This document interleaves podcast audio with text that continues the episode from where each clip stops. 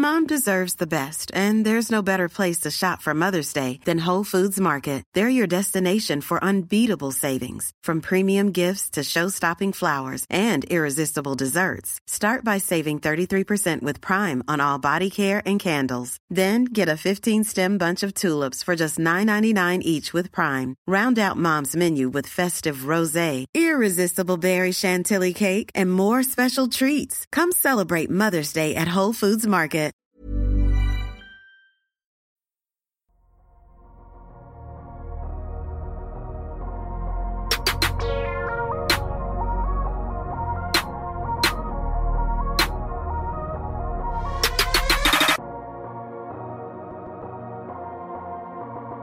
Salut à tous, très heureux de vous retrouver pour ce nouveau bilan des finales NBA. Aujourd'hui, on parle du match 3 remporté par les Bucks 120 à 100 à Milwaukee. Et pour ce faire, j'ai avec moi non pas une, mais deux personnes, sans doute pour euh, euh, assurer les arrières hein, en vue de mon manque de sommeil. J'ai tout d'abord Madiane. Madiane, tu connais maintenant le refrain, c'est la question habituelle que je pose à toute personne qui intervient dans ce podcast. Comment tu vis un peu ces finales? Pour l'instant Et puis bonjour aussi, Madiane. Eh ben bonjour. Euh, là, je, je, me sens plus hypé. Là, je, les deux premiers matchs, j'avais un peu du mal. Et là, ce Game 3 m'a, m'a vraiment fait rentrer de plein pied euh, de A à Z dans ces finales. Alan est aussi présent avec nous. Même question, comment tu vis ces finales? On sait que ton cœur balancé entre ces finales et ce mondial des moins de 19, mais comment tu vis les, les finales NBA on peut regarder les deux. Euh, franchement, moi, j'aime bien cette finale NBA. J'aime bien, j'apprécie bien les, matchs. Il y a, des, bons affrontements, il y a des stars, il y a des superstars, il y a des, performances individuelles de, haut calibre. Donc, euh, c'est tout ce que j'attends des finales. Je pour aucune des deux. J'ai pas une, pas un supporter de des deux équipes, donc je regarde avec un œil un peu détaché et j'apprécie franchement un spectacle qui est vraiment bon, des, des, ajustements qui sont pas mauvais ou alors très mauvais. J'ai trouvé par moment de certains coachs. Mais euh, ouais, franchement, vraiment surpris pour l'instant, mais agréablement sur les propres matchs. Eh ben, on va en parler parce que, comme je l'ai dit, on avait peur. On avait très peur d'un 3-0 qui nous aurait plus ou moins enterré cette finale NBA. On ne l'a pas eu, donc les Bucks ont gagné. Dans un scénario, on en parlera sans jeter trop de fleurs au podcast précédent, je pense qu'il y a certains éléments qui avaient été anticipés. On en parlera. Comme d'habitude, on vous invite à nous suivre sur la plateforme où vous écoutez le podcast, sur YouTube, mais aussi sur Twitter. On marque la petite pause, puis on se retrouve dans quelques secondes pour discuter de ce match 3 des finales NBA. We know you always crash and burn, but it was working for us. My tent to V12, double check the details. Gotta cross my T's and dot my I's or I can't sleep well. Millions off of retail. Once again, I prevail. Knew that shit was over from the day I dropped my pre-sale. Hold up, let the beat build. See me in the street still. Comme je l'ai dit pour la troisième fois, je pense les Bucks ont donc gagné 120 à 100 ce match 3 et on va commencer tout de suite. Allez, je vais aller de ton côté, Madiane. Est-ce que t'es rassuré? Parce que tu as vu des Bucks. Les Bucks étaient menés 2-0, ils avaient pris un torrent du côté de Phoenix, euh, surtout dans le match 2, notamment à 3 points. On les a vus, je trouve, plus inspirés peut-être parfois en attaque, peut-être aussi en défense. On a vu des Suns un peu moins en réussite. Donc est-ce que ça te rassure pour la suite de cette série? Ouais, euh, moi je trouve que bah, justement ils ont déjà été dans ce scénario du 2-0 et c'était la réflexion que je me faisais euh, au retour de 0. J'étais pas inquiet finalement euh, parce que je me disais Giannis a l'air en forme euh, au vu de, du, carton qui, venait de réaliser et je me disais que à Milwaukee ça pouvait être une toute autre affaire et ça l'a été et effectivement je les ai trouvés plus inspirés et ils ont ils ont fait certains champs on, les détaillera après mais euh, je pense qu'ils se sont bien servis du game 2 pour rebondir. Même constat de ton côté. Alan on a réussi à rebondir du côté de, de Milwaukee avec je pense qu'on pourrait en parler. Je, je pense pas que ça, je pense pas qu'on ait, euh, on soit face au match où il y a eu le plus d'ajustements de entre chaque match, mais Milwaukee a su, a su rassurer. Moi, pour moi, franchement, euh, je vois pas vraiment des ajustements. Je vois plus un mauvais, une mauvaise gestion des rotations de Phoenix dans des moments clés hier, des problèmes de faute qui ont et Milwaukee qui en fait a su ce que font les très bonnes équipes c'est profiter de ça en fait. Profiter euh, bah, de l'absence d'Ayton parce qu'il a pris des fautes. Profiter du fait qu'il y ait Frank Kaminski sur un terrain en finale NBA, comme toute équipe devrait devrait en profiter. Et puis euh, profiter du fait qu'un des deux meilleurs joueurs adverses, donc euh, qui génère l'attaque, n'a rien mis dedans en, en Devin Booker. Et eux, ils ont appuyé, ils ont appuyé. Quand Ethan n'était pas là, bah, Giannis, c'est toi qui mentionnais Ben sur, sur notre conversation, il fallait donner la balle à Giannis, il fallait pilonner à l'intérieur, c'est ce qui s'est plutôt bien fait. Euh, et en fait, en faisant ça, tu forçais les, les Suns à devoir tout mettre dedans à trois points pour espérer revenir dans le match, ce qu'ils ont fait dans le troisième quart-temps, parce qu'ils reviennent à un moment, parce qu'en fait, ils jouent avec euh, Bridges et Crowder euh, à l'intérieur, Johnson et, Booker Paul. Donc c'est ultra risqué, c'est ultra fatigant, ça, les, ça leur permet de revenir. Mais ensuite, ils explosent face à la machine physique de Milwaukee. Donc en fait, je suis plus rassuré dans le fait que Milwaukee a su, bah, quand ils avaient l'avantage et quand ça allait un peu plus dans leur sens, appuyer là où ça faisait, là où ça faisait mal. S'ils l'avaient pas fait, ça n'aurait pas été une équipe qui pour moi méritait d'aller aller tout au bout. Et là, ils l'ont super bien fait. Tu parlais de Frank Kaminski en première mi-temps. Il joue 3 minutes. Sur ces 3 minutes jouées, les Suns sont à moins 7. Hein, ils prennent un éclat de 7 points en 3 minutes. Sur le reste du match, c'est un peu moins, un peu moins révélateur parce qu'il a joué un peu du garbage time. Je pense que j'aime, j'aimerais bien vous amener vers une question. Moi, c'est, j'ai pas souvenir d'une finale NBA où la présence ou l'absence d'un joueur va déterminer à ce point le résultat. Euh, je parle bien évidemment de DeAndre Ayton. Il y a des joueurs qui avaient une influence monstre sur le jeu de leur équipe. On peut penser à LeBron quand euh, Kyrie n'est plus là, etc. Mais là, je parle de la destinée de la série qui se joue plus ou moins, j'exagère à peine, pratiquement, hein, sur les minutes sans DeAndre Ayton. Est-ce que tu es d'accord avec ce constat-là, Madiane euh, alors, euh, à voir si ça se répète, mais effectivement, euh, notamment dans le très bon passage qu'ont eu les Bucks, bah, à l'intérieur, en fait, le, nombre de rebonds qu'ils arrivaient à, à- attraper, en fait, dans, de rebonds offensifs, en fait, ça, ça leur a fait trop mal. C'est-à-dire que les Suns arrivaient plus ou moins parfois à faire des stops, mais, mais quand juste derrière, t'as rebond offensif et tu te reprends deux points, en fait, c'était trop dur. Et ils reviennent en plus dans le troisième. Et s'ils avaient pas pris cet éclat dans, dans, juste avant la mi-temps, ils auraient peut-être été plus là, ils auraient peut-être pu mettre plus le doute, parce que mine de rien, euh, les Bucks étaient dos au mur. Et effectivement, ce passage-là euh, a fait vraiment du mal. Donc oui, l'absence par moment de DeAndre Ayton euh, dans ce match a clairement, a clairement joué très fortement en leur défaveur. On, parle beaucoup de Giannis. Giannis contre DeAndre Ayton, c'est du 11 sur 25 depuis le début de la série. C'est probablement statistiquement le meilleur défenseur sur Giannis des playoffs en dehors de Bam Adebayo, mais Bam Adebayo, le quoique on est, on est au match 3, mais on va dire que le résultat collectif était totalement euh, à l'inverse. Euh, quand on compare un Jay Crowder est à 9 sur 12, hein, c'est-à-dire qu'il met 9 de ses 12 tirs euh, tentés contre Jay Crowder, et Booker, ça compte pas trop. On n'est pas sur le même type de joueur, mais c'est le troisième joueur qui l'a le plus défendu, on est à 5 sur 6. Alan, est-ce que tu es d'accord là-dessus? Est-ce que les minutes avec DeAndre Ayton sont déterminantes? Et pour aller plus loin, on fait quoi? Parce qu'on a déjà un peu ouvert ce volet-là avec Tom la dernière fois, en disant plus ou moins que Kaminski c'était pas possible. On l'a vu. Quelles sont les alternatives? On lance un rookie qu'on n'a pratiquement pas vu cette année. Est-ce qu'on accepte de vivre et mourir avec l'adresse? Parce que ça a marché sur le match 2 Qu'est-ce qu'on fait? Déjà, je pense que ça en dit, ça en dit sur Ayton, ça en dit sur le, comme tu dis, sur le fait qu'ils n'ont pas de backup pivot, en fait. Parce qu'en réalité, tu prendrais moins cher sans Ayton si tu avais un, des 15 meilleurs backups NBA. C'est qu'une équipe qui vise le titre, qui, qui en finale devrait avoir. Pour moi, c'est assez impressionnant qu'ils soient en finale NBA avec ce niveau de backup pivot, en réalité.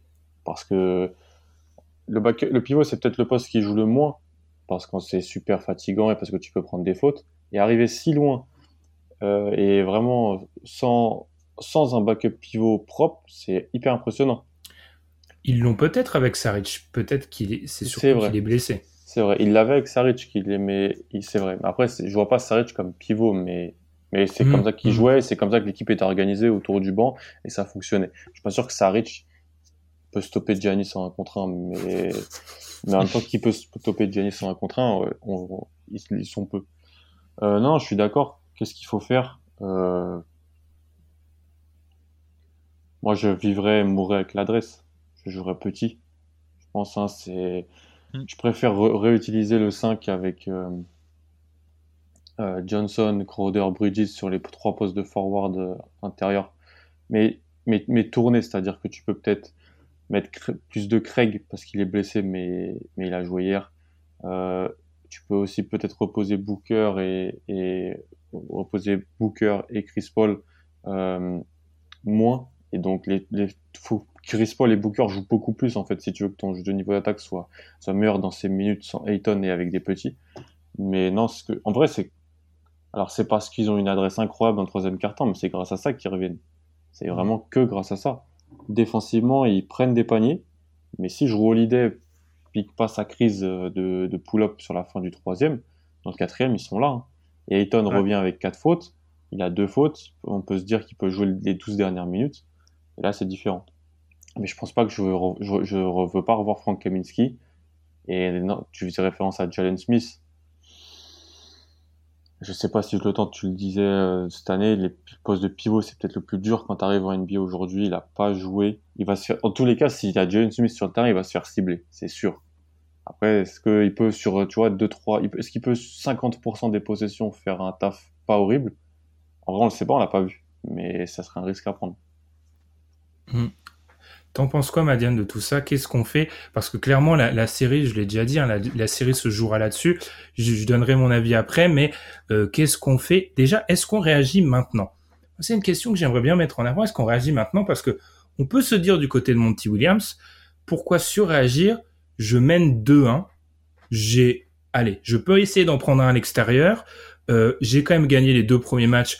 Euh, les deux premiers matchs se jouent pas à un point, donc est-ce que déjà on réagit dès le match 4 et puis surtout, euh, qu'est-ce qu'on fait? En, fait, euh, moi je serais tenté de réagir parce que je me dis que si j'ai le problème face à moi, prendre, le, game 4, c'est quasiment sceller les finales. Parce que 3-1 avec deux matchs à domicile à venir, euh, les derniers à avoir perdu ça, on s'en souvient très bien. Et il y avait le Euh, en tout cas, ça me paraît, ça me paraît compliqué si les Bucks perdent le 4. Après, euh, les choix, ils sont, enfin, ils sont tous compliqués parce que finalement, ce qui s'est passé dans les séquences où Ayton n'était pas là, en attaque, les Bucks, c'était euh, remontée de balle, Janis pose un écran et il court vite fait vers la raquette et, euh, et c'était, c'était fini quoi. Donc, c'était compliqué. Est-ce que, euh, est-ce que tu, enfin, tu peux rien faire? Enfin, tu surcharges, tu risques de laisser des shooters ouverts? Franchement, ça me paraît pas une super option. Pour moi, tu, tentes, tu tentes de rester petit, c'est ce qu'ils ont fait. Et euh, euh, il y a quand même euh, dans le deuxième, au moment où les Bucks étaient vraiment bien dans le match, il y a quand même pas mal de bons tirs qui sont loupés. Ils, avaient, ils arrivaient à trouver des bons tirs quand même, les Suns. Hein. Il y, a, vraiment pas mal de bons tirs qui sont ratés et, ça aurait pu et ça aurait pu vraiment changer la donne. Au moment où ils, ils prennent un 22-6, quelque chose comme ça euh, à partir de la cinquième minute euh, dans le dans le deuxième quart. Euh, franchement, j'ai regardé les tirs loupés. ils sont pas horribles et c'est pas c'est pas la défense des Bucks qui est au rendez-vous. Il y a, y a, quand même de sacrés tirs bien bien ouverts qui sont loupés. Donc pour moi, si tu loupes un peu moins, enfin ça peut ça peut très vite bien tourner pour eux. Je pense que ça a mal tourné dans un scénario horrible. Donc, si t'as pas ce scénario horrible, tu peux toujours être dans le match. Hein. Je rejoins Alan là-dessus. C'est pas non plus, euh... c'est pas non plus impossible qu'en restant petit, ils puissent réussir à, rester dans ce match. On en parlera. Je pense qu'on a une lecture totalement différente du match en fait. Vous, vous et moi. On va, on va y revenir mm. par rapport à ce qu'il faut faire. Je crois qu'Alan il a soulevé un très bon point. Euh, la poste de backup pivot à ce moment-là de la compétition. Je vais faire un parallèle avec Atlanta. On voit ce stade-là qu'on est face à des équipes qui n'ont pas prévu d'être là. C'est-à-dire que si tu prévois d'être là en octobre, novembre, décembre, tu n'as pas Frank Kaminski en fin de banc. Si tu prévois d'être là à ce moment-là de la saison, en l'occurrence de pré-saison, tu n'as peut-être pas un pivot comme solution de vrai backup pivot. En tout cas, ça joue entre lui et Kaminski parce que comme tu l'as dit, Saric est un peu dans un rôle hybride. On voit ça, c'est-à-dire qu'on face, on est face à des équipes qui ont drafté des profils qui étaient, que ce soit du côté de la, deux dans le top 10, elles ont drafté deux pivots, t'as totalement raison. Exactement, tu vois, on est face à des équipes qui ont un profil de joueurs, de joueurs draftés qui, paradoxalement, sont parfaits pour aller en playoff. de ce qu'on a vu du côté d'Atlanta et de Phoenix, mais c'est un petit détail où tu vois là que ces équipes-là ne sont pas préparées à aller à ce moment-là de la compétition. Parce que toutes les autres équipes, c'est un élément qui est prévu. Tu, vois, la plupart des autres équipes ont investi dans ce poste-là, eux, ils ne l'ont pas fait. Donc là, ça, je peux pas leur retenir rigueur. Euh, par rapport à ce qu'il faut faire, moi, je suis assez d'accord avec vous. Là où ma lecture, elle est peut-être un peu moins positive du côté de Phoenix, c'est que je trouve que ça demande un degré d'adresse. Parce que, alors certes, ils ratent des shoots ouverts. J'ai regardé sur les shoots grands ouverts, ils sont à 5 sur 14. C'est-à-dire qu'ils sont passés d'un 14 sur 22 à un 5 sur 14. On remarquera qu'il y en a déjà moins de grands ouverts. Et pour moi, ça, c'est un détail qui est loin d'être anecdotique. Il y a eu moins de circulation de balles, je trouve. C'est-à-dire que hier, je pense notamment à Devin Booker. Devin Booker est en droit de tenter beaucoup de tirs. C'est euh, un top 20 NBA, il est en finale NBA, il a fait un bon match 2, il est en droit de tenter ses tirs. Je pense juste qu'il a été un petit peu trop noir sur certaines séquences et mon gros souci, tu l'as déjà un peu soulevé Alan, c'est que pour que ça soit viable de mettre euh, ce 5 petits, il te faut limite Paul et Booker. Et la question c'est quand est-ce que tu es en possibilité de sortir, euh, je pense notamment à Chris Paul, parce que la meilleure façon de faire, euh, de rendre DeAndre Ayton ce qu'il est actuellement, c'est-à-dire un joueur totalement inarrêtable, c'est d'avoir Chris Paul avec lui. Donc tu sors Chris Paul quand en fait? J'ai très peur que ce 5-là leur demande beaucoup d'énergie et sur une série longue puisse leur coûter beaucoup. Moi je suis d'accord, mais moi, moi en fait je suis, je vais le dire, je suis pas rassuré par Phoenix, mais depuis deux matchs en fait. Moi, mm. ça, ça, fait depuis deux matchs que je suis pas. J'ai pris, j'ai pick Phoenix pour gagner la, la série en 6. J'ai, c'était un peu mon équipe, un peu que je voyais un peu secrète, vraiment bien au simple Je crois énormément en cette équipe. Mais en, en réalité, de ce que j'ai vu depuis deux matchs, moi, ça m'a pas rassuré. Ça me rassure plutôt du côté de Milwaukee. C'est-à-dire que je pense, Ben, toi, tu vois plus la, le match 3 comme une victoire de Milwaukee que comme une défaite de Phoenix. Et, euh, et en réalité, moi, je suis pas, je suis d'accord avec toi sur le match 3 et sur le match 2, je dis pas que je vois une victoire de, une défaite de Milwaukee plutôt qu'une victoire de Phoenix. Je vois Phoenix qui a eu besoin d'une adresse en pull-up invraisemblable pour battre une équipe de, mhm. une, battre une équipe de Milwaukee où il y avait un seul de, ses trois meilleurs joueurs qui était à son niveau. Alors, il était à son niveau, plus plus, hein, Giannis dans le match 2. Il est incroyable. Mais en réalité, avoir besoin de cette adresse en sortie de dribble de, de Booker, euh, et de, du chantier qu'a fait Chris Paul pour battre une équipe où Holiday et Middleton étaient pas bons, pour moi, c'est pas rassurant en fait. franchement, moi, la série, elle est pas du tout, mais elle est pas du tout terminée. Et c'est pas, et pour moi, c'est du 50-50, hein. même s'il y a 2-1 pour, euh, pour, euh, pour Phoenix là où on se parle. Franchement, moi, Milwaukee m'a, m'a, vraiment rassuré sur les deux derniers matchs, alors qu'ils en prennent que un. Mais je sais pas, la manière dont ils arrivent à faire vivre Milo, euh, euh, Phoenix sur l'adresse à trois points. La manière où ils arrivent physiquement en transition à, bah, faire ce qu'ils veulent quand Ayton n'est pas là, j'ai trouvé vraiment que c'était très impressionnant et, ça a changé vraiment par rapport au match 1 où pour moi le match 1, franchement, ils étaient pas, Milwaukee était pas, était pas du tout au niveau. Mmh. T'en penses quoi, Madiane, du coup, ce regard global sur la série? Et puis peut-être de la lecture de ce match, juste pour réagir, je suis assez d'accord je le, sous-entendais dans le match d'avant. Pour moi, le match 2, c'est une fausse victoire en fait. De ce que j'ai lu deux trois matchs après, euh, deux trois jours pendant les deux trois jours qui ont séparé les deux matchs, je trouve qu'on a beaucoup trop en fait euh, pris pour acquis ce qui s'est passé. Une équipe qui réalise un des plus grands matchs de l'histoire à trois points en finale. Mm. C'est ça s'est pas répliqué en l'occurrence, on l'a vu. effectivement, moi, moi, il y a, y, a, y a, aussi des, des facteurs aussi, enfin, physiquement, physiquement, enfin, les bugs sont compliqués à prendre et on l'a vu. Ils ont quand même gagné des séries, euh, notamment face aux Nets, qui étaient ultra accrochés et on a vu qu'ils savaient répondre présent sur la longueur. Et, euh, c'est vrai, euh, typiquement en transition. Enfin, dès lors que tu, perds la balle et notamment il y a sept paires de balles à un moment dans le, deuxième, c'est puni, mais c'est puni instantanément. Tu, tu peux pas te permettre d'être en dilettante et, les bugs sont, sont pas bons à prendre clairement.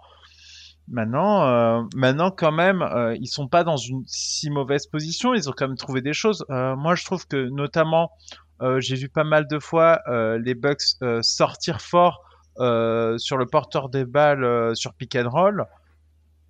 Et euh, avec un joueur de la trempe de Chris Paul, euh, ça, ça, ça, ça, ne marche pas. J'ai vu aussi pas mal de, de backdoor passer euh, parce que justement, ils, ils, essayaient, ils essayaient de, de, de, de sortir fort à chaque fois sur, sur les drives. Ça aussi, c'était puni. Donc, ils ont des solutions qui existent pour ne pas vivre que du tir. Donc, je suis pas si inquiet. Euh... Est-ce que c'est des solutions qui te font qui te font marquer à 7 points, Samadian Ça, c'est des petits c'est des petits trucs là où on le dit en face. Euh, quand il y a alors quand il y a Ayton, on l'a dit, hein, le match est totalement différent quand il est là et quand il est pas là. Mais dans le quart d'heure où il est pas là, c'est du shoot, euh, c'est du euh, shoot dans la raquette, dans la peinture, à très haut niveau de pourcentage, à très haut niveau de réussite. Est-ce que c'est assez quelques backdoors, etc. Non, mais, mais est-ce que, est que Ayton va jouer, euh, va jouer 20 minutes euh, à chaque fois euh? Il en joue combien? Il en joue 27 ou 28 En tout cas, c'est pas non. Il n'aura pas systématiquement. Il 20 minutes sans lui quand même. Il y a 20 minutes, mais, mais il en joue 40 lors du game 2. Donc, Parce qu'il prend pas, de faute. Franchement, pour son âge, il prend pas de faute. Hein. Mais ouais. Mais quand tu mais... Est-ce que vous n'avez pas peur que ça soit un, un, des éléments centraux du plan de jeu des, des Bucks C'est-à-dire, ok, ah. attaque, prends-nous avec, prends Janis avec Ayton, par contre, il joue 10 minutes. Ouais, ça doit, mais ça doit être le plan. Ça doit non, mais par, contre, par, par, par, contre, par contre, honnêtement, hein, si, si, si, jamais, si jamais euh, Ayton n'arrive pas à, à rester sur le terrain, allez, 30, 35, oui, il y, y a, gros motif d'inquiétude, évidemment. Mais ce qu'il fait très bien, parce que sur les playoffs, il est toujours resté sur le terrain. Il, mais il est resté sur le terrain. Et là, vraiment, c'est la première fois où il a vraiment pas pu rester sur le terrain. Donc, je suis pas sûr que ce cas va se reproduire quand même tout Après, c'est l'assignement le plus compliqué qu'on lui a jamais donné. Hein, parce qu'en fait, on lui a donné des, des, des, intérieurs classiques, là, on lui donne Giannis. Puis on lui a donné Jokic sans, sans menace sur le bas courte. Là, tu peux sans pas. joueur autour. Voilà, tu peux pas, tu peux pas te défendre euh, pareil, quand sur ton bas courte, les deux peuvent tirer comme ils ont tiré hier, je crois, à 8 sur 17 à 3 points ou un truc comme ça, donc c'est pas possible. Hmm. C'est assez intéressant ce qu'on dit là par rapport à Ayton parce que j'ai voulu aller regarder les matchs contre contre Giannis euh, depuis qu'en gros il est en NBA ou en tout cas depuis les, les 5-6 derniers matchs qu'ils ont joué cette euh, sur les, les, les, deux dernières années pratiquement et il prend certaines fautes, mais il est pas tout le temps, il pas tout le temps la charge de défendre Janis. C'est ce qu'on dit un peu en filigrane depuis le début. Je me suis fait un petit mémo, mais euh, quand on regardait, quand on regarde toutes les équipes qui ont joué Milwaukee depuis le début de des playoffs, il y avait toujours plus ou moins de solutions. Là, je trouve vraiment qu'on est face aux quatre figures. Il y a, il y a, c'est, encore une fois, hein, équipe pas construite pour aller jusque là. Ils ont, alors vous allez me dire, tout le monde ne prévoit pas pour défendre sur Janis, hein, mais en gros, il leur manque un profil là. C'est-à-dire que Michael Bridges, etc., il leur manque. Ce qui est assez ouf, parce qu'en réalité, ta paire d'ailier Bridges Crowder, c'est top en NBA aujourd'hui, si tu veux mm. défendre. Mais ça, pour moi, ça en dit plus sur le, le fait que Giannis, c'est un joueur unique, en fait, ah dans, son, dans ses capacités. Parce qu'en réalité, tu, tu vois, on dit défendre les ailes à l'ouest, défendre les Paul George, les LeBron, les Kawhi. Bridges Crowder, c'est la paire que je veux, moi, personnellement.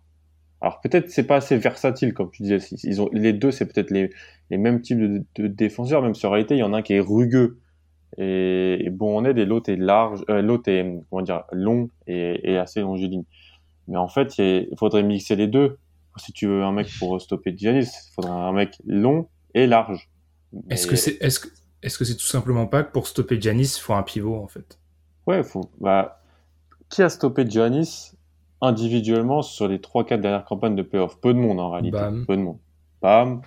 Il y, a des, il y a des possessions de Ford que tout le monde aime bien souvent mettre en avant. C'est plus une fantaisie qu'autre chose parce que c'est un match tu peux imaginer qu'un Davis pourrait le faire, mais tu vois, c'est pas, on, on, on, parle pas des en fait. Moi, moi, moi, moi j'en verrai jamais. Enfin, Davis, euh, physiquement aussi, ce que tu fais subir, tu, tu perds pas mal de ressources derrière. Hein, ouais, mais c'est les finales, Madiane. Tu peux te dire aussi, bon, faut, ouais, faut, non, faut, évidemment, faut final, tu sacrifies tout, mais. Euh... Mhm. Mais, mais voilà, c'est pour ça, vous voyez, les gars, c'est, je trouve qu'on retombe sur nos pattes, c'est-à-dire l'investissement dans le backup pivot bah, le backup pivot aurait pris aurait pris Giannis en fait. C'est là. C'est ce qui a manqué aussi à Atlanta quand ils sont ils sont retrouvés à mettre du Congo ou du mettre du Collins sur Giannis. Alors ça, là, il a pas terminé la série, hein. Mais tu vois, tu vois ce, ce manque d'investissement là.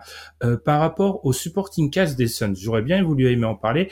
Vous en avez pensé quoi? Ce qu'on a parlé de l'aspect défensif, mais l'aspect offensif, moi je trouve que un petit détail qui leur coûte très cher quand l'adresse ne marche pas, c'est qu'on a un paquet de joueurs de fin de chaîne en fait. C'est-à-dire que c'est quelque chose qu'on va toujours glorifier. Et Michael Bridges, qui met pas un point dans la première mi-temps, pour moi, c'est un symptôme d'une d'une des choses qui se passe dans le match. C'est pas la faute de Michael Bridges. Michael Bridges, c'est un mec qui va euh, tirer en spot-up, etc. Il va pas pull-up. Donc, si les ballons n'arrivent pas jusqu'à lui, s'il n'a pas l'occasion de tenter des tirs, c'est qu'il y a eu peut-être un petit truc, je sais pas si t'es d'accord Madiane, mm. sur euh, la mise en place offensive des, des Suns. Moi, je vous avoue, hein, je les ai trouvés un peu trop ça fait deux matchs que je les trouve trop derrière la ligne à, trois points ou en tout cas ils sont ils rentrent pas dans les cinq derniers mètres en fait. Ah ça, ça c'est sûr. Un peu comme Harry Kane. En tout cas, en tout cas, c'est sûr, évidemment. Et, euh, finalement, euh, les seules fois où, ça a été à l'intérieur, c'est quand, quand ils arrivaient à trouver, euh, à trouver leur pivot. Même Kaminski a mis des points tout seul dans la raquette, je tiens à le souligner. Mais c'est les seules fois où finalement ils s'approchaient et c'était pas, et pas finalement une, attaque du, panier de la part d'un extérieur. Ça manque. Est-ce que c'est le jeu de Chris Paul, pas tant Peut-être que Devin Booker, quand, il voit qu'il est pas dedans au tir, il peut, enfin, il est pas non plus euh, maladroit près du cercle, donc il pourrait. Euh, c'est peut-être quelque chose qu'il faudrait lui demander parce que ça, manque un peu d'alternance. Et malheureusement, quand tu mets pas dedans, euh, quand tu mets pas dedans, ce qui peut te faire très mal, c'est, la variance parce qu'à trois points, tes chances de mettre le tir sont, beaucoup plus faibles et c'est toujours bien de mettre quand même de d'éviter des grosses séries où tu ne mets pas de tir comme s'il leur est arrivé durant ce match-là en allant chercher deux points, euh, deux points ou la faute ou juste aller sur la ligne. Et ça, je trouve que c'est vrai que ça leur a fait défaut et, et ça a un peu accentué euh, les moments où les Bucks leur faisaient très mal et en plus à domicile avec le public. C'est les moments un peu classiques des playoffs où, où tu commences à prendre l'eau. Donc euh, effectivement, je trouve que ça leur a manqué. D'accord avec ça, Anne, où il y a, je suis totalement mmh. d'accord. Il manque de variance et ils ont un peu trop un jeu de. Je trouve qu'ils se complexifient la tâche parfois. J'ai vraiment trouvé qu'ils se complexifiaient la tâche. Moi, je trouvais que sur les, trois premiers tours, en fait, c'était Payne qui apportait un peu cette variance. Euh, en réalité, en réalité, ils ont perdu Payne et Saric. C'était peut-être deux joueurs qui leur apportaient pas mal de variance, en fait, je trouvais dans le jeu, parce que personne peut jouer un pick and roll avec euh, Chris Paul au Booker puis Pop à trois points. Même Kaminski le fait pas. Alors que s'il y a bien un truc qu'il est peut-être censé faire, Ned Duncan qui disait dans son podcast, il disait que si même si, si t'as Kaminski sur terrain et que tu, tu, tu mets en place rien pour du pick and pop, il te sert. Ah, mais alors déjà qu'il est nul, mais alors faut, faut même pas le mettre parce que s'il n'est pas censé t'apporter par un peu de spacing, un peu de tir extérieur, ça ne sert à rien. Saric apportait ça.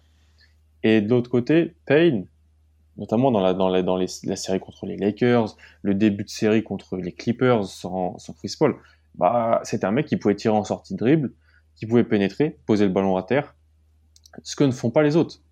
Cam Johnson, c'est un spot-up shooter. Alors oui, hier, il a mis le dunk des playoffs, mais c'est un spot-up shooter, Cam Johnson. Il, est, il le fait très bien d'ailleurs, hein, euh, il le fait très bien c'est un spot-up shooter. Même si, même si il a mis, il a des flashs quand même parce qu'il a même fait, il a fait un reverse main droite sous la planche à un moment. Ouais. sur Janis. Ouais, vraiment assez impressionnant. Alors peut-être, mais pour le moment, en 2021, c'est ça. Peut-être que dans deux ans, il aura d'autres choses dans son jeu. Langston Galloway, euh, c'est un spot-up shooter. Il joue pas. Euh, Tory Craig, c'est un, ça devrait être un 3ND, mais c'est un 0ND, parce que malheureusement, il tire, mal, alors que moi, j'aime bien le joueur, franchement. C'est vraiment un bon soldat. Euh, Moore, c'est un joueur qui peut peut-être apporter euh, sur du, scoring, mais il est trop petit et il est peut-être pas assez euh, bon en attaque pour, pour qu'on lui donne des ballons pour avoir la balle en main. Donc en réalité, bah, ils ont Chris Paul et Devin Booker, c'est les seuls joueurs qui ont qui ont, qui ont un rôle non, non unidimensionnel dans leur attaque, pour moi. Ayton un peu plus, mais Ayton, on lui demande pas plus que peut-être du, pick, du, euh, du, pick and roll, du rim runner, et mettre des hooks et tout. Et à part ça, pour moi, c'était Payne et Saric qui apportaient de la variance. Saric, il est plus là, et Payne, je trouve qu'il est blessé et qu'il joue pas à son niveau. Donc ça pose un vrai problème. Non, Payne, Payne hier, euh, moi, il m'a marqué une action où ils sont, ils sont à deux contre un en attaque il fait un reverse layup catastrophique. Je me suis arraché les cheveux. Mm. Vraiment, c'était non mais vraiment c'est c'est tu vois que le joueur est pas dedans parce que faire ça à ce moment-là alors que tu pouvais sécuriser, il le loupe, c'est terrible. Tu montes mm. main droite. Et ça c'est les gars qui les gars qui jouent qui ont pas de main droite quand ils sont gauchers. Il, il, a vraiment aucune main droite ou mm. il monte toujours main gauche en fait, t'as l'impression. Et il a raté pas mal de lay comme ça, j'ai trouvé. Là où franchement, dans les séries Clippers, Lakers, moi je l'avais trouvé incroyable dans le jeu proche du panier comme ça. Alors on est peut-être un peu un peu négatif sur les euh, sur les Suns du côté des Bucks. Qu'est-ce qu'il y a encore à améliorer, etc. Les gars, moi, bon, je vais pas tirer sur l'ambulance, mais encore une fois, allez, vas-y, allez, vas-y. Il n'y a pas encore eu le Middleton, game. Hein. Le, Chris, la Chris Middleton experience est encore en full display. Hein, c'est incroyable. Euh, trois points dans euh, trois points en deuxième mi-temps. Je crois qu'il prend quatre tirs, alors que c'est incroyable parce que il y a un peu de responsabilité de Drew Holiday parce que il y a des mm. moments où euh, Chris Middleton commence à enchaîner et Drew Holiday a peut-être pas c'est là où tu vois que c'est un faux meneur en fait Drew Holiday il a peut-être pas la présence d'esprit de se dire ah le mec est chaud on lui donne la gonfle il va tenter des enfin, on, se l'est dit sur la conversation quand même sur le premier carton Holiday se prend un peu pour Steph Curry par euh, par intermittence mais il y a toujours cet élément là où euh, Chris Middleton a il a pas passé la barre des 20 points hein, sur le en trois matchs de en trois matchs de finale NBA. Donc qu'est-ce que qu'est-ce qu'il y a encore? Pas le premier? Je crois pas. Je crois qu'il fait 19, 15, 17. Enfin, à vérifier. Hein. Il en met, il en, il, non, non, non, il, il l'a passé sur le premier match. Il ah d'accord. Il en a, il en a mis euh, pas mal. Euh. Il en met 30 de mémoire. Il, il ouais, 29, 29, 29 ah oui, j'oublie complètement ce. Ah oui, j'oublie la Chris Middleton experience, c'est-à-dire on marque des points quand on est mené de 18 points. Ouais, la crise, en la crise de pull-up de fin de troisième à moins 15, à moins 20. la trademark. Alors, beaucoup trop d'anglicisme. Euh, on pense quoi de Middleton, un peu de ce qui a amélioré? Moi aussi, ce qui m'a un petit peu choqué, c'est euh, on en avait parlé dans le podcast précédent avec Tom. Bryn Forbes ne doit plus vraiment voir le terrain. Ouais, non, Breforms, euh, enfin, comme dit, hein, c'est compliqué. À partir du moment où tu es sur le terrain, c'est comme Kaminski. Soit il est en crise à trois points, il se prend pour Stephen Curry comme il y a eu euh, contre le. Ok, là, il peut rester, il n'y a pas de souci. Autant euh, tu lui donnes la balle, il rate son tir, il ressort instantanément, hein, parce que il est trop négatif. Soit il est en crise, soit il, soit il sort. Après, Middleton, Middleton, c'est compliqué. Et mais c'est son niveau. Enfin, est-ce qu'on est surpris? Honnêtement, est-ce qu'on est surpris euh, du niveau affiché par Middleton? Il sauve sa série face aux Hawks en deux matchs, ok, mais le reste de la série, il est pas bon. Il tire à moins de 30% à 3 points. C'était pas ouf, hein. Sur les tirs difficiles. Quand beaucoup de tirs difficiles, les, pourcentages, tu peux un peu les pondérer par ça. Ouais, beaucoup de tirs difficiles. Mais moi, ce que je dis toujours, c'est Middleton, euh, c'est peut-être un match sur deux. Moi, moi, c'est, je suis pas étonné. En tout cas, je suis pas étonné. Je compte plus sur Drew Holiday, qui je trouve. Tu vraiment plus sur Drew Holiday que sur Middleton? Mais moi, je trouve que Drew Holiday, de manière plus globale, euh, est extrêmement intéressant. Surtout qu'il y a quand même un fort backcourt en face, et je trouve que les efforts qu'il fait défensivement sont quand même à souligner. Euh, il est quand même très bon euh, sur cette série, et, et c'est pas une tâche simple qu'il a. Donc euh, oui, moi, moi je, trouve que de manière globale, alors offensivement je compte plus sur Middleton, mais de manière globale dans l'équipe euh, des Bucks, je compte plus sur Drew Holiday, c'est sûr. Et toi, Alan? Parce que mmh. Drew Holiday encore, j'aime bien donner cette stat, mais euh, si tu retires la série contre les Hawks, il passe jamais 22 points en fait. Hein. moi, je suis comme toi un peu sur Middleton. Je on était on a fait, j'ai fait longtemps partie des sceptiques, je le suis encore un peu. Hein. Après, c'est vrai que sa fin de série contre Brooklyn, sa fin de série contre Atlanta, elle m'a, elle m'a un peu, euh, elle m'a impressionné, mais en même temps, faut aussi voir euh, le contexte des équipes qu'il a dû affronter à ce moment-là de la série l'état dans mm. lequel les joueurs qui étaient sur le terrain étaient réellement. Parce que c'est bien beau d'avoir des noms derrière un, un, maillot, mais si le joueur est pas à 100%, déjà, c'est pas la même histoire. Et pour moi, c'était le cas dans les deux équipes qu'il a dû affronter dans les derniers, deux derniers tours. Euh, non, je, mais pour moi, en fait, je peux pas faire trop confiance à un joueur qui vit par du pull-up alors que c'est pas un top 20 NBA. C'est un joueur qui, je pense, vit par, parmi peut-être les tirs les plus compliqués de la ligue, alors que c'est pas un des joueurs élites de la ligue. Middleton. Peut-être j'avais jamais peut-être réussi à le matérialiser comme ça, mais en fait, bah, c'est que du pull-up à trois points ou du, du pull-up à mi-distance. Contesté parce que c'est pas un excellent athlète, il n'est pas méga explosif, donc le défenseur est toujours un peu là. Et donc, bah, c'est des tirs super durs, franchement. Il prend dans les playoffs, là, on a regardé tous beaucoup les playoffs, là, des joueurs qui prennent des tirs plus compliqués que lui. Bah, t'as Dame, t'as, t'as KD, t'as, t'as Paul George. Et la différence, c'est qu'il y a, chez tous ces joueurs, il y a quand même une petite proportion de, de tirs dits faciles qui mm. se créent eux-mêmes.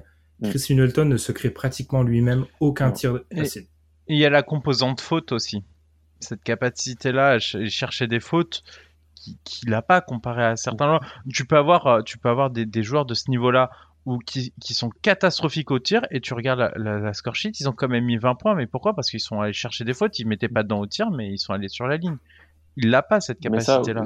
Mais, mais, en même temps, c'est crédit à lui parce que faire une carrière qu'il fait en vivant sur ces tirs-là, ça reste que c'est quand même un, un, un, fort joueur de basket, un vrai fort joueur de basket. Le souci, c'est que est-ce que tu peux vivre sur autant de tirs euh, compliqués?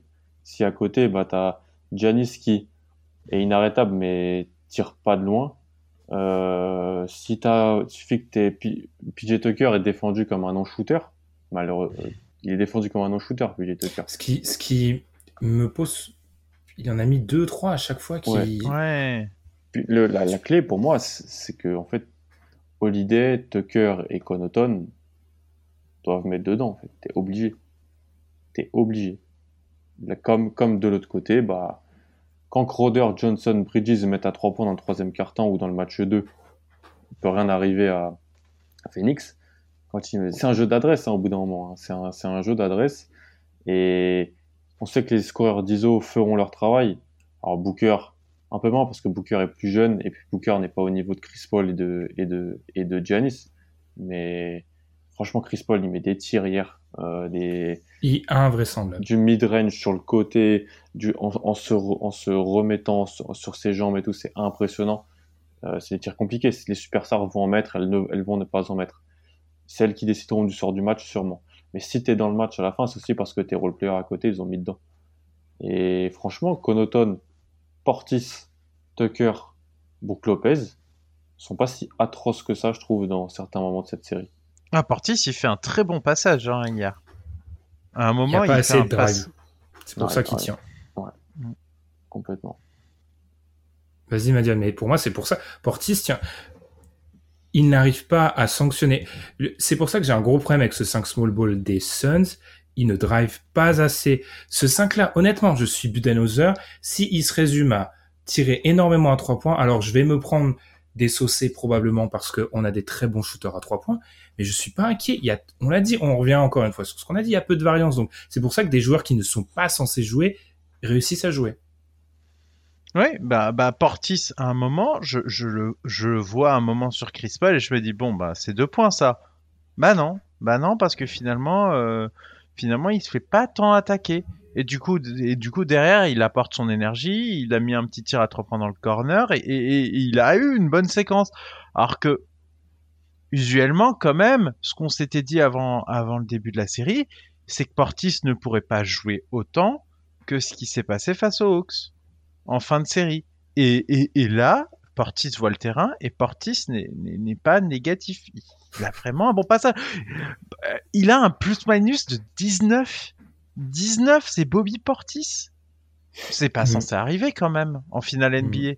Mais c'est en train d'arriver. Donc oui, euh, clairement, le, le, manque de drive fait que qu'il peut jouer, il peut jouer et, et, malheureusement il faut, faut, pouvoir sanctionner sanctionner ce genre de joueur parce que en plus les, les Bucks ont quand même une rotation courte et en ont besoin.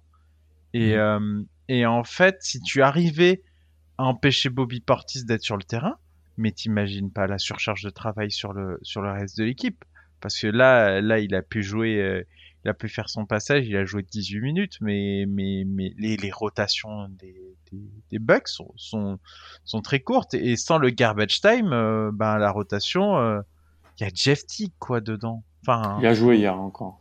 Oui, bah oui, on en est à faire jouer Jeff Tick. Ouais, mais j'en parlais avec Tom. Je trouve que ce qu'il apporte, c'est pas, ils n'arrivent pas à le sortir. Encore une fois, c'est le, le, on va appeler ça le théorème Lou Williams. Il y a des joueurs qui en théorie ne devraient pas jouer, mais si l'équipe d'en face n'arrive pas à les faire sortir, ils ont, ils doivent Ah jouer oui. en fait. Hmm. Ah oui. C'est Bah, parce que c'est la, Louis, la, théorie du mec ah il doit pas jouer. C'est si tu prends un niveau je sais pas euh, mé- médian de, de qualité de l'équipe d'en face, mais si Ouais, l'équipe d'en face n'a pas cette qualité là, il joue. Et en l'occurrence, je vais vous amener vers un truc. Est-ce qu'on n'arrive pas à un moment surréaliste où la rotation des Bucks, vu le, le tour que prend cette série, commence à être aussi, ne, si ce n'est plus long que celle des, Moins des Suns? problématique que celle des Suns, alors qu'on a Ouais. mis en avant celle des Suns pendant tous les playoffs. Ouais. En fait, c'est la blessure de Saric est- qui change pas mal de choses, hein, qui fait vraiment baisser pour moi. on peut se donner du crédit. Est-ce qu'elle n'a pas été collectivement totalement mise sous, sous le tapis alors que, enfin nous, alors peut-être pas vocalement euh, dans le podcast, mais entre nous, on s'est tout de suite dit, ça change la série en fait. Oui.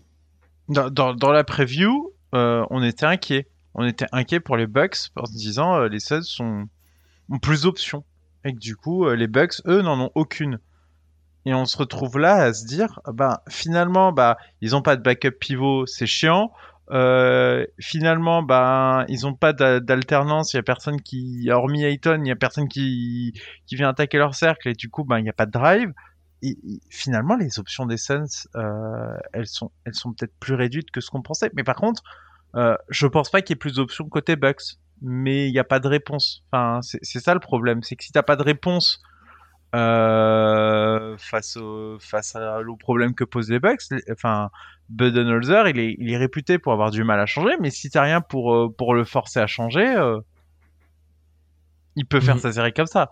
Mais attention, moi je rappelle, hein, il y, a, y a toujours deux Suns et C'est ça. J'ai- j'ai- ah, je, nous, je nous écoute depuis le début et je Je nous, à la... je nous, je nous arrête tout de suite. Euh, Il y a toujours 2-1 et euh, attention, Game 4, euh, ça peut bien se passer pour les Suns. Il y a 3-1 et pour moi les finales sont finies. Hein. À 3-1, euh, à 3-1, t'es quand même, t'as quand même 85 à 90% de chance euh, de, de perdre tes finales euh, si t'es mené 3-1. Et en plus, je rappelle, il y a deux games encore à Phoenix. Donc vraiment, le prochain, les Bucks ont de nouveau pas le droit de le perdre. Je suis d'accord avec ça. Après, je, je me méfie des pronostics en 2020, 2020-2021. Les pronostics, J'avais les Lakers perdants. Je, je les Ah. Madiane aime nous le rappeler. Celui-là. Les gars, j'aimerais bien qu'on les, parle des... Sixers, t'avais les Sixers gagnants contre Atlanta. Ah mais là, là par contre, je peux rien faire. hein. là, les Sixers, ils m'ont pondu un choc. euh, je pouvais pas le voir. Parlons un peu du coup euh, des superstars. J'aimerais bien faire un petit portrait croisé euh, Chris Paul, Giannis qui ont été. Alors Chris Paul a peut-être moins tiré la couverture que Giannis, mais comme l'a dit Alan, a mis des shoots totalement incroyables. Euh, vous savez, on a le- cette petite rubrique MVP. On est d'accord que on a maintenant, on connaît, on connaît les deux MVP. Selon le selon le résultat de la série, on a déjà les deux MVP.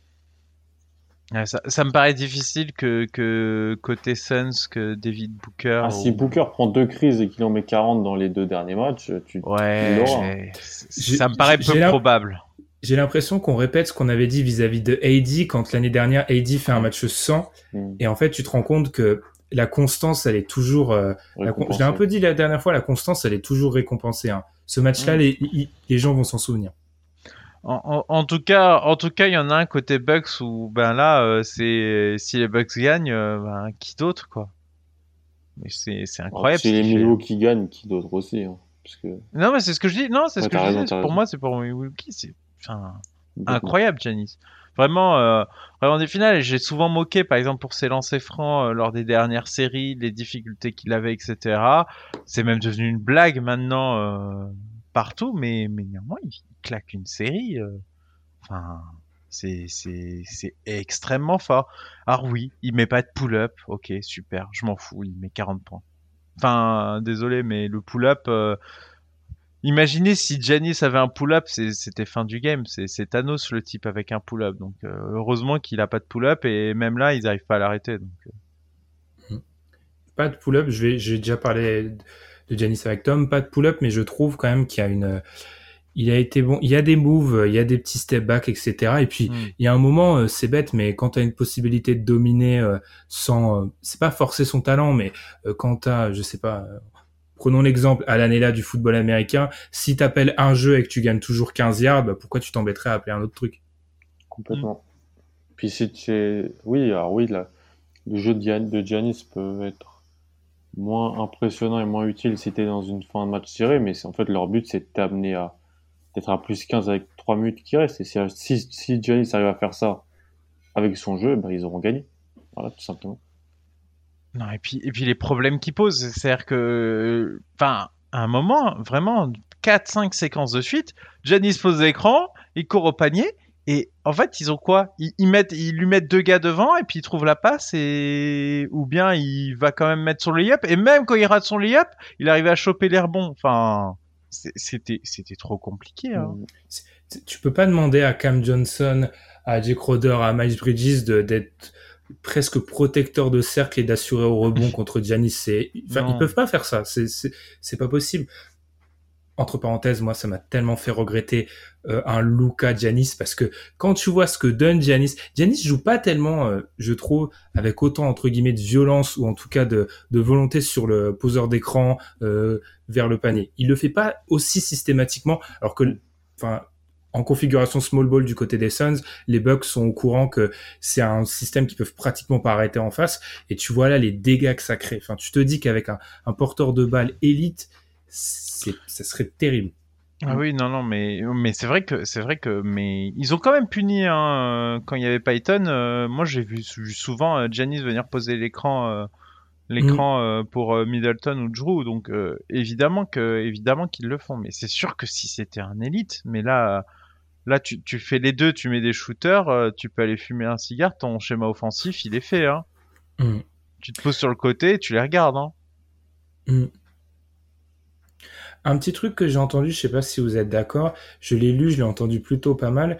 Euh, au niveau des passes, notamment, je pense à Janis, je pense pas à Chris Paul parce que Chris Paul, je le trouve un peu irréprochable quand même sur le match d'hier. Je vois pas ce qu'il est censé faire. Euh, faire de plus, mais peut-être au niveau des passes, et je trouve que le début de match de Giannis, il y a une volonté de mettre les joueurs en avant parce que je crois qu'il a quatre passes décisives. À un tu vois qu'il essaye d'impliquer tout le monde, mais il nous refait un peu le coup du match 2 où il y a un match, il y a un troisième carton extrêmement dominant. Euh, on en a beaucoup parlé, les gars, mais j'ai l'impression qu'on se, petit à petit, on arrive vers la fin du podcast. Euh, je suis auditeur, je nous écoute. J'ai l'impression qu'on leur promet un 2-2 et une fin de série extrêmement étriquée. Hmm. Moi, pour moi, je t'ai dit, le 2 les deux derniers matchs, les, je me rassure plus sur les Bucks que sur les Suns. Et la blessure de Saric et le niveau de campaign me fait dire qu'il y a moins d'options que, ce que je pensais pour euh, il va y avoir une surpression, c'est qu'elle était forte, mais une surpression en termes de création pour les autres, en termes de scoring de, de la paire Booker-Chris Paul. Si Booker et Chris Paul euh, mettre 25, mettre plus de 20 points par match tous les deux, pour moi, les Suns gagnent. S'ils le font pas, les Suns perdent. Pas tu penses que la barre, elle est à 20 Tu la mettrais pas plus haute?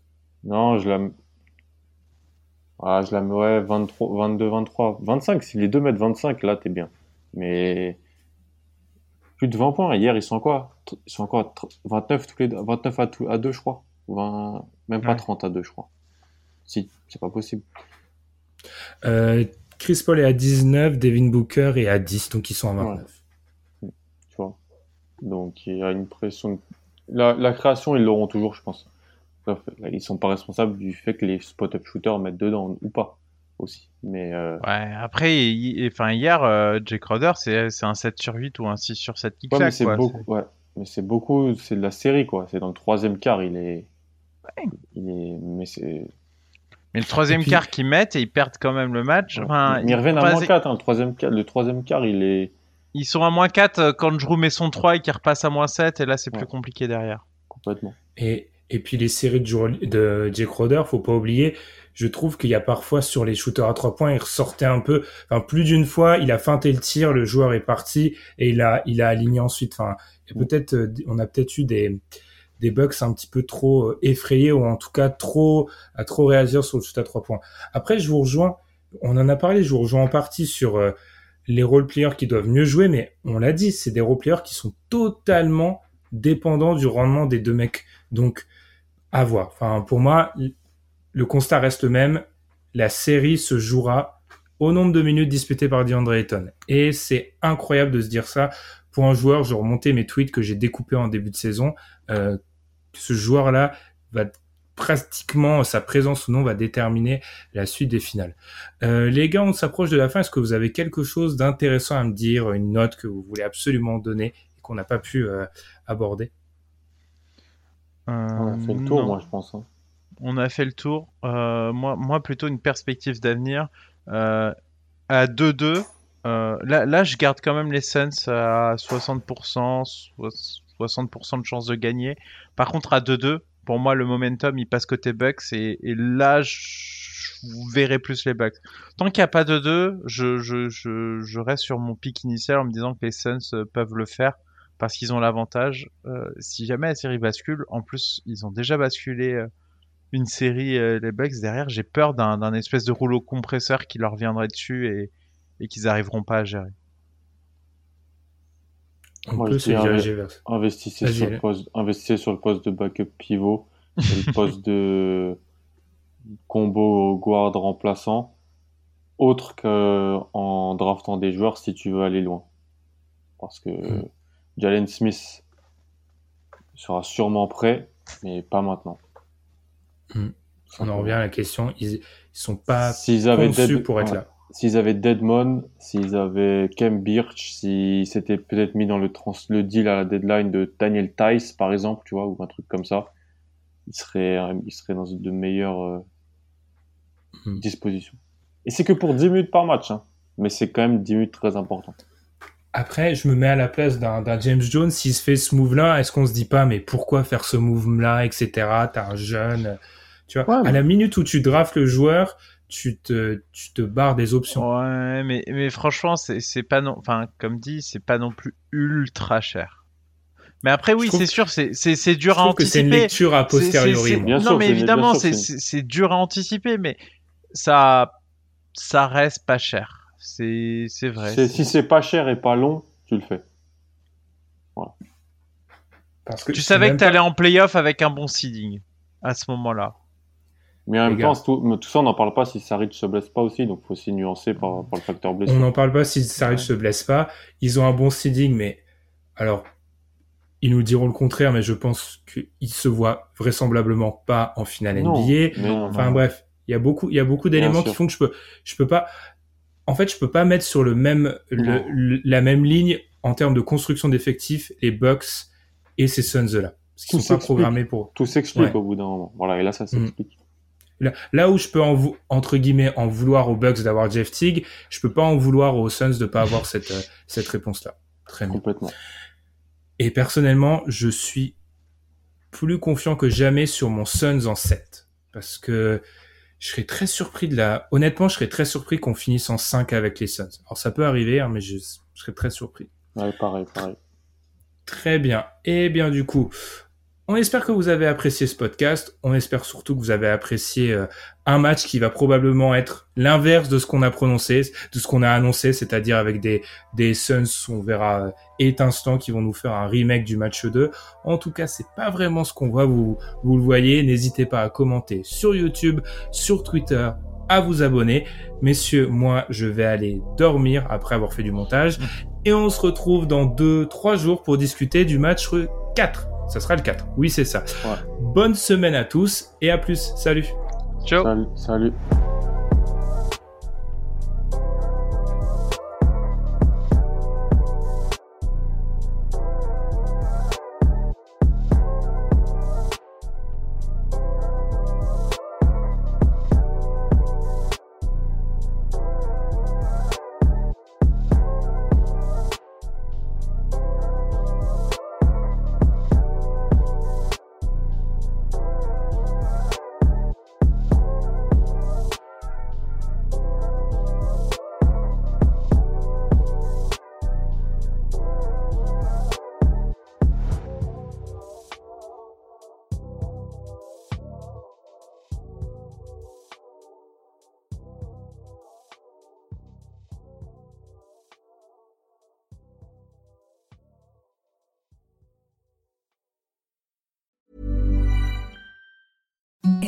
The softest sheets you've ever felt. Now imagine them getting even softer over time. That's what you'll feel with Bowl and Branch's organic cotton sheets. In a recent customer survey, 96% replied that Bowl and Branch sheets get softer with every wash. Start getting your best night's sleep in these sheets that get softer and softer for years to come. Try their sheets with a 30-night guarantee. Plus, get 15% off your first order at bowlandbranch.com. Code BUTTERY. Exclusions apply. See site for details.